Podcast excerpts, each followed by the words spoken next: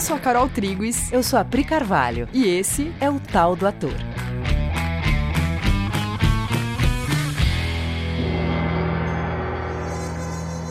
E aí, galera? Oi, gente. Tudo bem com vocês? Tão bem.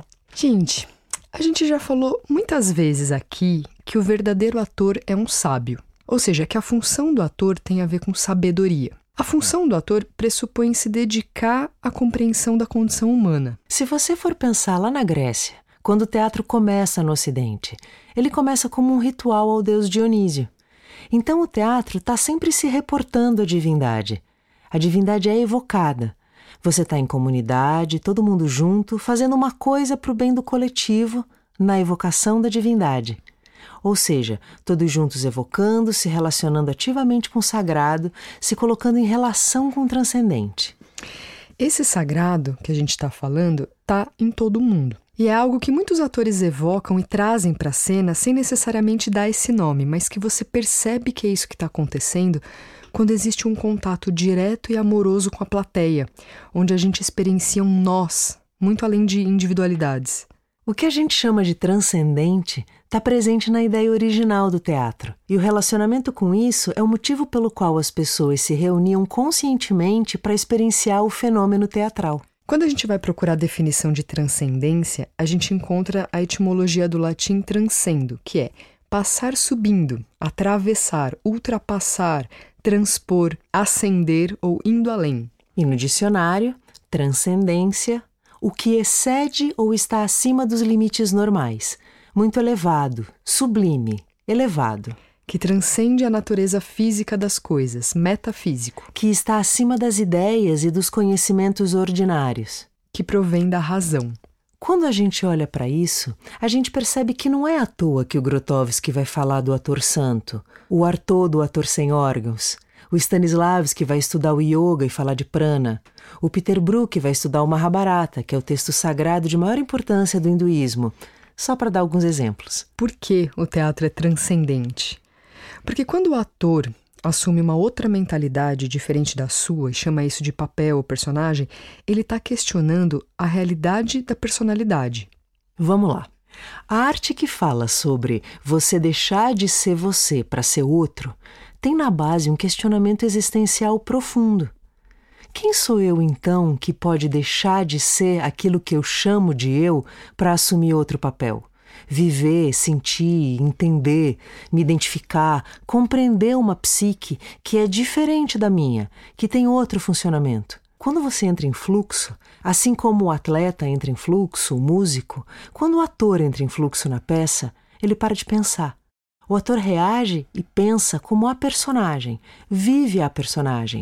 Nessa função já tem um questionamento existencial na base. Se eu posso suspender tudo aquilo que eu chamo de eu e rodar outro programa, se eu posso entrar numa personagem que não pensa como eu, que não tem o que eu chamo de meu gosto, se eu posso entender e deixar rodar essa personagem vivendo o que ela vive e pensando o que ela pensa, quem sou eu então?